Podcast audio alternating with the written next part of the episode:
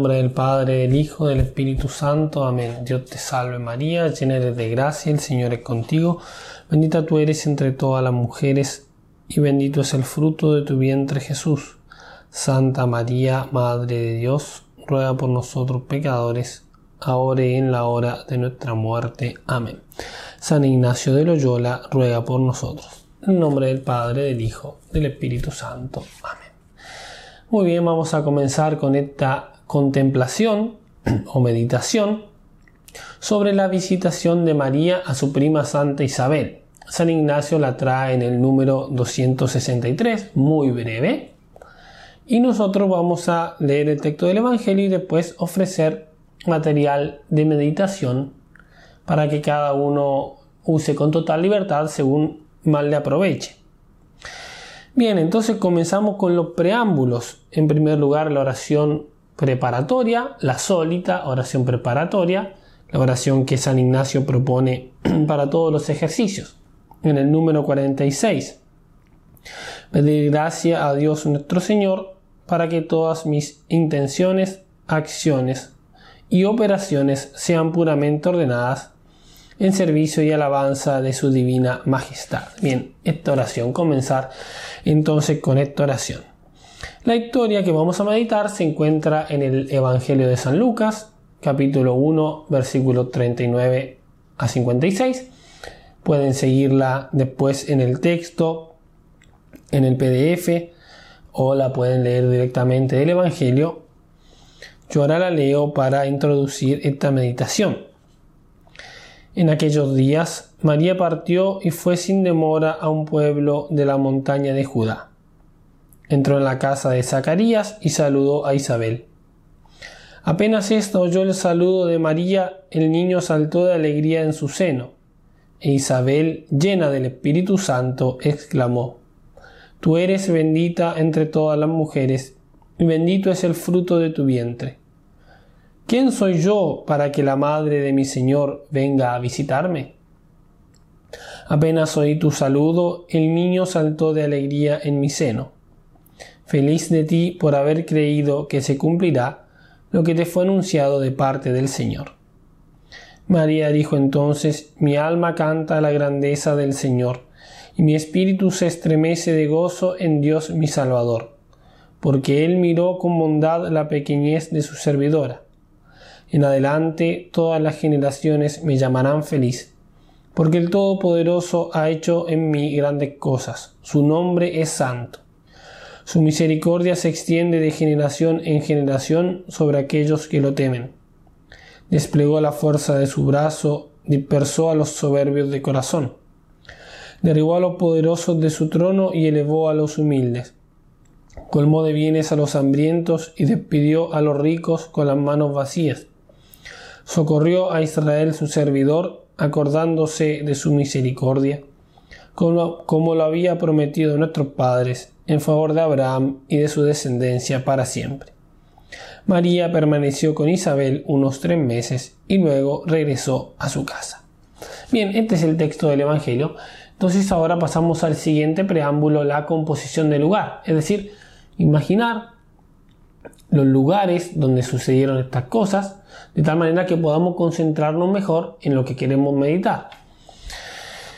El contexto entonces espacio temporal de este hecho de la vida de Nuestra Señora de Jesús es el siguiente. La Virgen se encontraba en Nazaret, donde acaba de recibir el anuncio del ángel de que va a ser la madre de Dios, ella ha aceptado.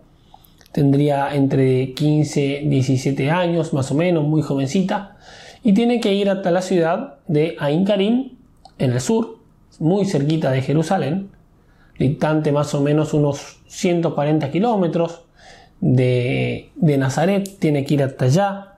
Es un camino de unos 5 días en caravana, algunos autores dicen 3 días. Ninguno viajaba solo en esa época.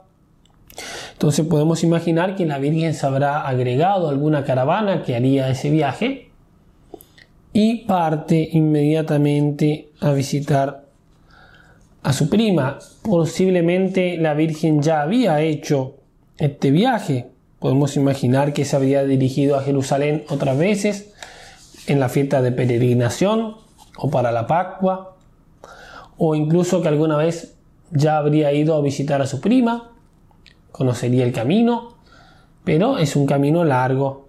Ella es muy jovencita, está encinta, tiene, lleva en su seno a nuestro Señor Jesucristo. Bien, este es el contexto. Entonces cada uno puede buscar en un mapa, puede buscar en internet, sin distraerse mucho, ver los lugares, ver el recorrido que hace la Virgen, para ubicarse, para ver bien que esto es un hecho histórico contemplar entonces el hecho histórico de la visita de María a su prima.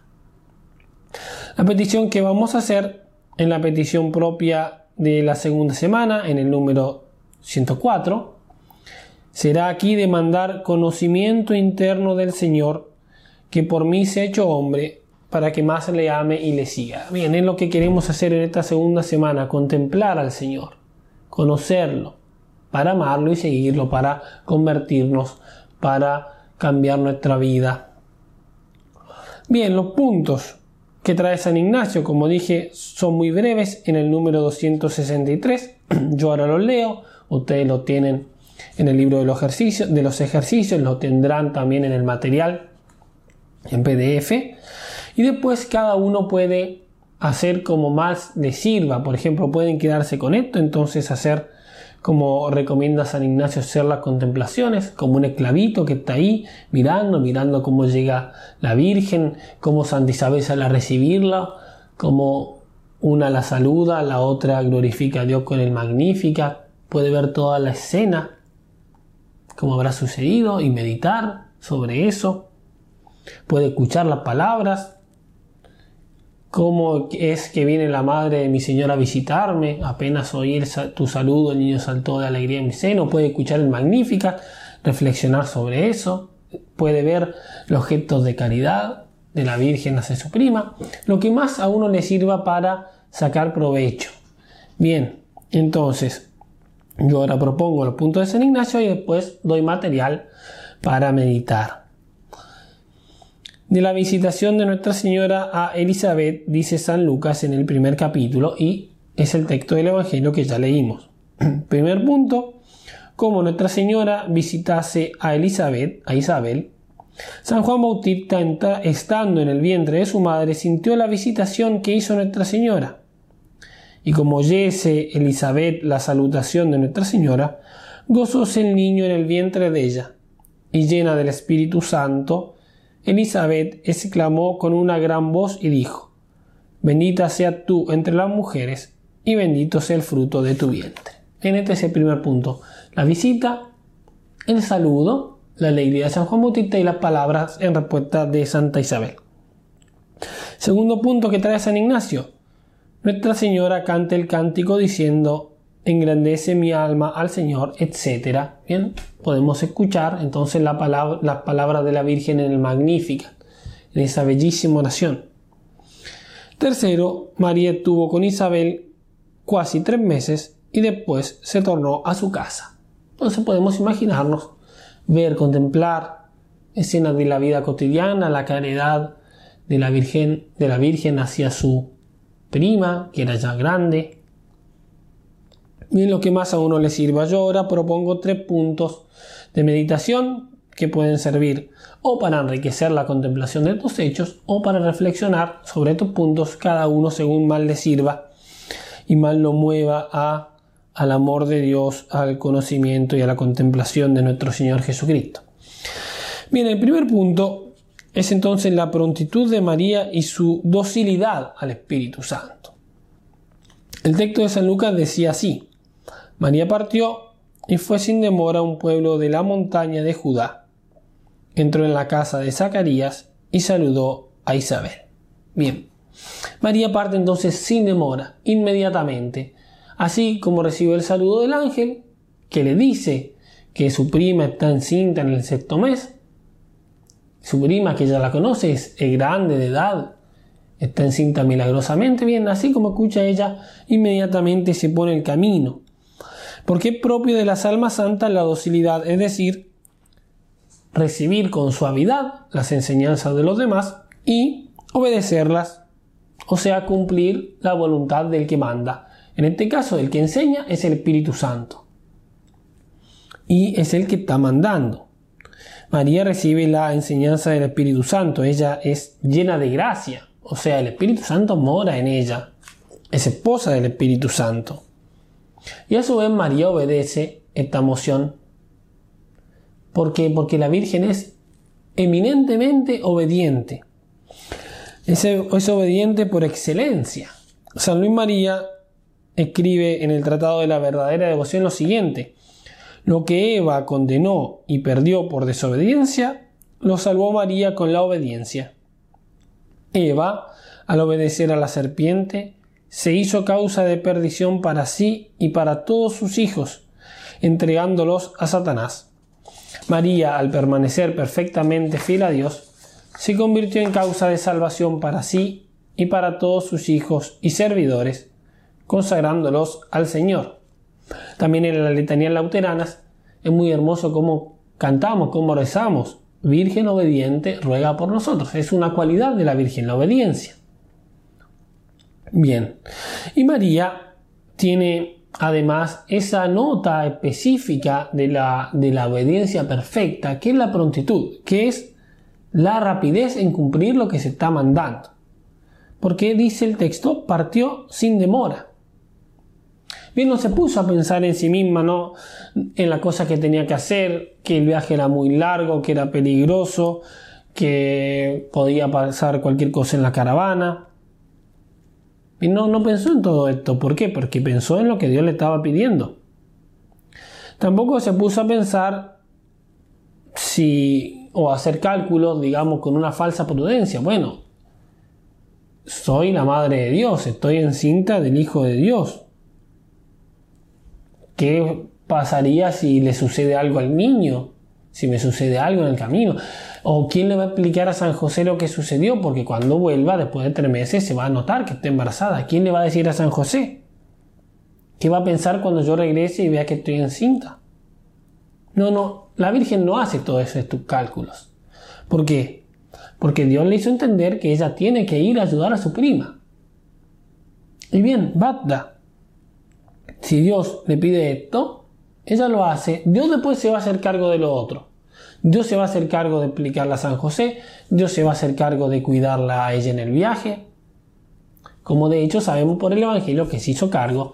Y después fue un ángel que fue y le dijo a San José que era lo que sucedía, que la Virgen estaba embarazada del Espíritu Santo, de la obra del Espíritu Santo, que lo que había sucedido en ella era algo santo. Bien, la Virgen se abandona entonces a la voluntad de Dios y después Dios hace cargo de las otras cosas. Bien, ella sabe que su prima está embarazada, es grande, está ya de seis meses, necesita ayuda. Dios le hace entender que tiene que ir, ella va. Es dócil después que Dios se haga cargo y se ocupe de solucionar el resto de las cosas.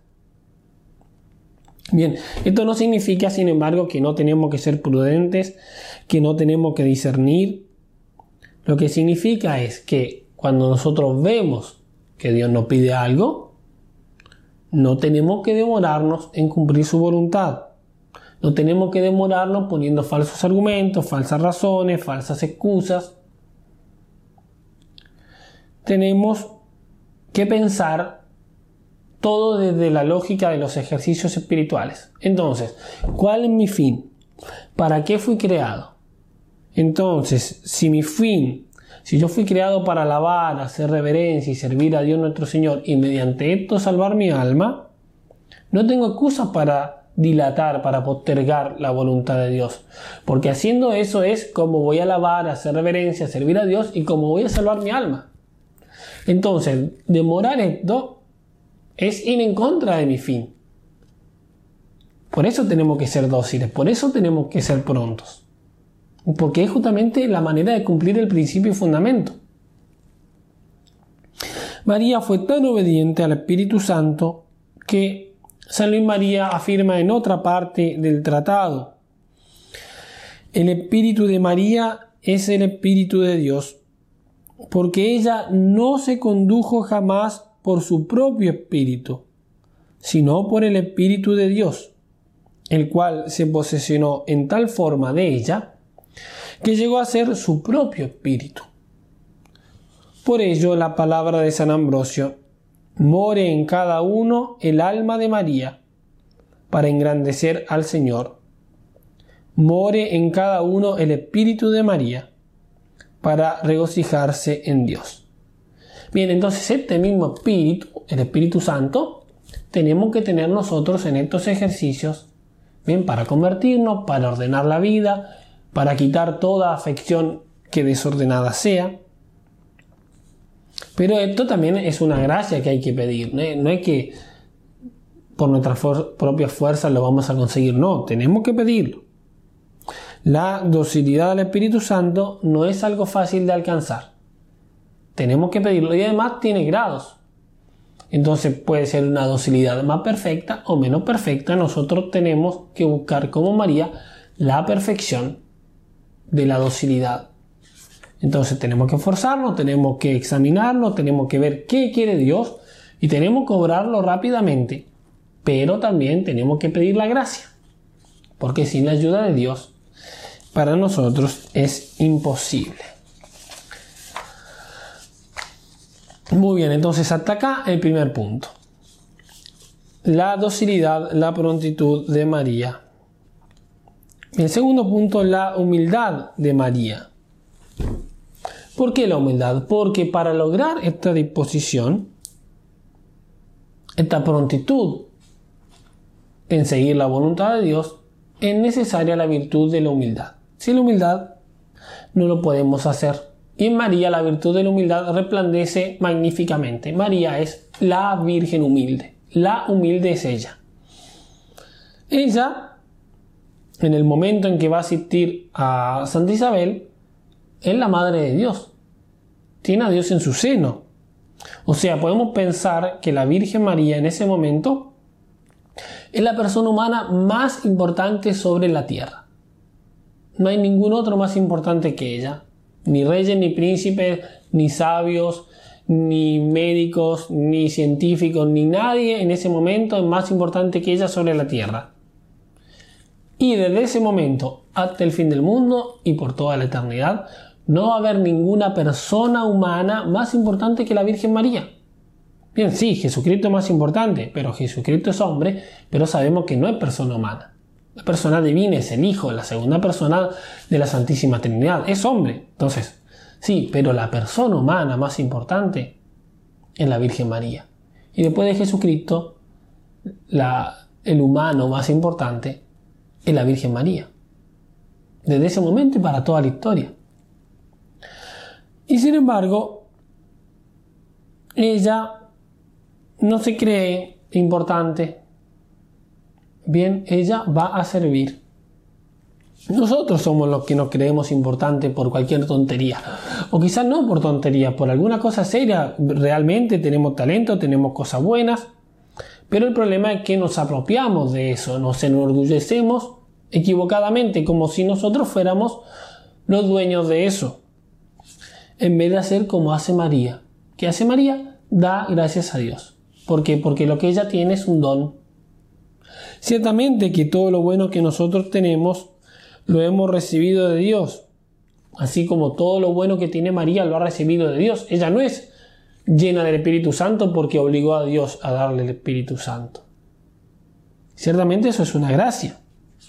La diferencia entre nosotros y María Santísima es que ella reconoce su grandeza como un don de Dios, mientras que nosotros nos atribuimos nuestra grandeza como si fuera algo nuestro, como si fuera algo que somos nosotros los que, hemos, que lo hemos conseguido. Y esto nos impide justamente la docilidad. ¿Por qué? Porque cuando yo me enorgullezco, me envanezco, mi soberbia me, me lleva a creerme que soy alguien, entonces delante de Dios yo también soy una persona importante. Entonces, ¿por qué Dios me va a venir a mí a decir lo que tengo que hacer? ¿O por qué me va a pedir tanto? Entonces eso me impide ser dócil me impide ser pronto a la voluntad de Dios. ¿Por qué? Porque mi voluntad se opone, es contraria, al menos en algunas cosas. En cambio, María Santísima no. Y Santa Isabel, su prima, reconoce esto. Santa Isabel reconoce que María no es una persona cualquiera. Es la madre de Dios y por eso exclama sorprendida. ¿Quién soy yo para que la madre de mi Señor venga a visitarme? se da cuenta de la excelencia de la Virgen. Se da cuenta que ahí está la Madre de Dios. Entonces, ¿quién soy yo para que la Madre de Dios venga a visitarme? María, sin embargo, en vez de envanecerse, en vez de halagarse eh, vanidosamente por este, por este cumplido, dirige toda la alabanza a Dios, toda la alabanza que ella recibe para Dios. Mi alma canta la grandeza del Señor, y mi espíritu se estremece de gozo en Dios mi Salvador, porque Él miró con bondad la pequeñez de su servidora. Bien, si ella es grande es porque ella se hizo pequeña y Dios miró eso con bondad. Y más adelante, el Todopoderoso ha hecho en mí grandes cosas. Su nombre es santo. Bien, Dios hizo las grandes cosas. Su misericordia se extiende de generación en generación. Y más adelante, derribó a los poderosos de su trono y elevó a los humildes. En ella es la primera humilde que ha sido elevada por Dios. A grandísimas alturas, a la grandísima santidad, a la dignidad de Madre de Dios. Bien, pero ¿por qué? Porque ella también es la más humilde. La más grande porque es la más humilde. No, Dios tiene estas paradojas. No, la más grande es la más humilde, porque Dios es el que eleva a los humildes. Y María ya había tomado esta actitud desde el momento de la anunciación. Bien, en el momento de la anunciación, como lo hemos meditado en la contemplación de la encarnación. Ella dice, soy la esclava del Señor, soy la esclava. Se haga en mí según tu palabra. Bien, Dios le pidió que ella sea la madre de Jesús. Ella obedeció. Dios le pide ahora que vaya a practicar la caridad con su prima, ella va y obedece. Dios le va a pedir después que esté al pie de la cruz sufriendo ver cómo muere su hijo. Ella va a obedecer, va a decir que sí. ¿Por qué? Porque ella siempre quiere la voluntad de Dios. Lo único que quiere la Virgen María es que se cumpla la voluntad de Dios. Y basta. ¿Por qué? Porque es humilde, y esto entonces la va a llevar a ser justamente dócil. Su humildad, querer solamente la voluntad de Dios, la va a llevar a que ella en su vida sea dócil y pronta a hacer la voluntad de Dios, sea que le pida la cruz, sea que le pida ser la madre de Dios, sea que le pida esto, sea que le pida aquello. Porque lo único que quiere es la voluntad de Dios.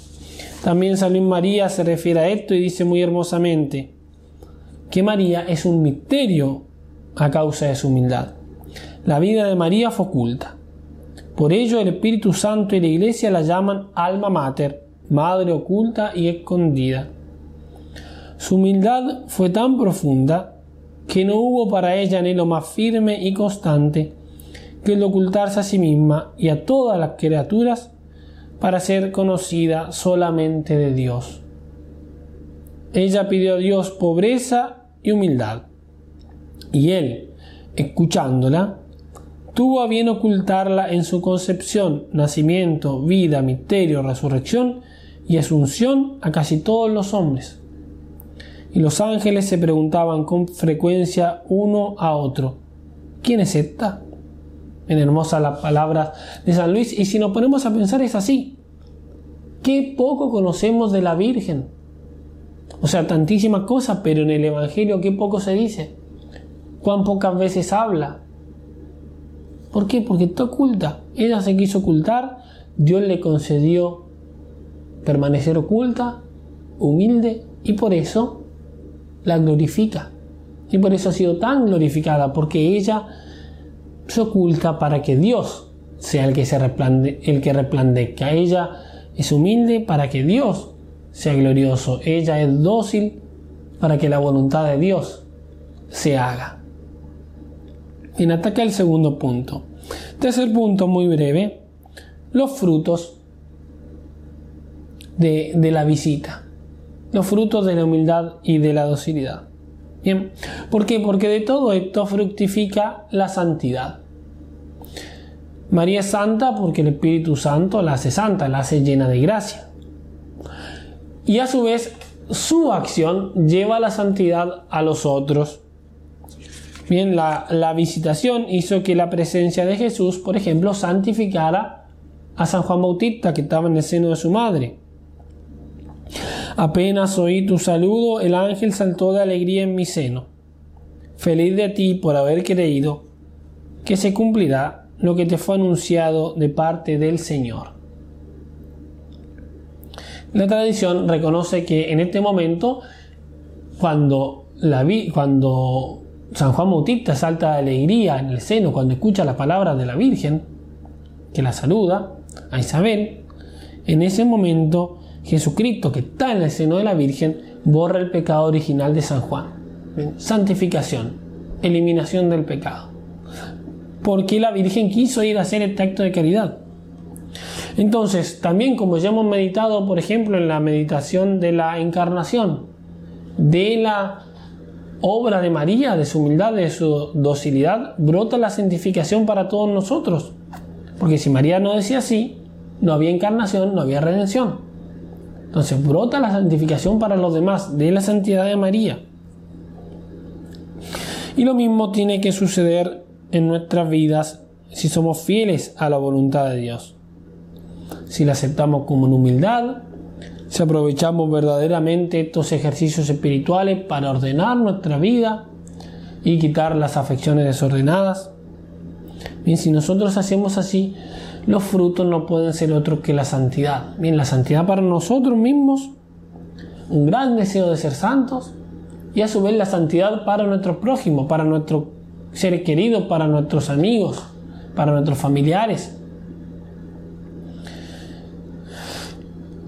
que son los más cercanos a nosotros. ¿Por qué? Porque Dios quiere obrar la santidad a través de instrumentos. Entonces, cuando nuestra caridad es grande, cuando nuestro ejemplo de vida cristiana es excelente, cuando nuestras oraciones son fervorosas, todo eso se convierte en un medio de santificación para los demás. Para, principalmente para nuestros familiares y amigos, para los que nos ven, para los que nos, por aquellos por los cuales rezamos. Entonces, la obra de santificación en nosotros tiene, como en este ejemplo de la visita de María que santifica a San Juan y habrá santificado también su ejemplo a Isabel, igualmente nuestra vida, nuestra santificación tiene repercusión en la santidad de los demás. Bien, entonces nosotros estamos preocupados por el bien espiritual de nuestros seres queridos, por un pariente que no se convierte, por un amigo que no le importa la religión. Bueno, busquemos nuestra santificación primero y esto va a llevar también a los demás a la santificación. Si no, no quiere decir que, que no tenemos que preocuparnos por los otros, pero procurar nuestra santificación y vivir la caridad real con los otros, que parte de nuestra santificación, va a llevar a los otros también a la santidad. Bien, concluir con un coloquio como nos enseña San Ignacio. Bien, entonces conversar, conversar con María, que tiene en este momento al Señor en su seno, pedirle las gracias que necesitamos, pedirle las gracias de imitarla, pedirle las gracias de ser dócil como ella, ser humilde como ella, poseer sus virtudes, pedirle la gracia de vivir la caridad como ella la vivió visitando a su prima, con prontitud, con total entrega a la voluntad de Dios. Bien, pedirle lo que nos haga falta. O hacer el coloquio como sea más útil para nosotros. Bien, lo que más nos lleva a aprovechar el fin. Hablar con nuestro Señor Jesucristo que está ahí santificando a San Juan Bautista. O lo que más le aproveche a cada uno, lo que más le ayude a alcanzar el fin de esta segunda semana que es conocer y amar a nuestro Señor Jesucristo. Bien, terminar entonces con este coloquio, conversando, rezando, pidiendo a la Virgen, a nuestro Señor aquello que nos hace falta y luego, como siempre, examinar bien la meditación. Ave María Purísima, sin pecado concebida.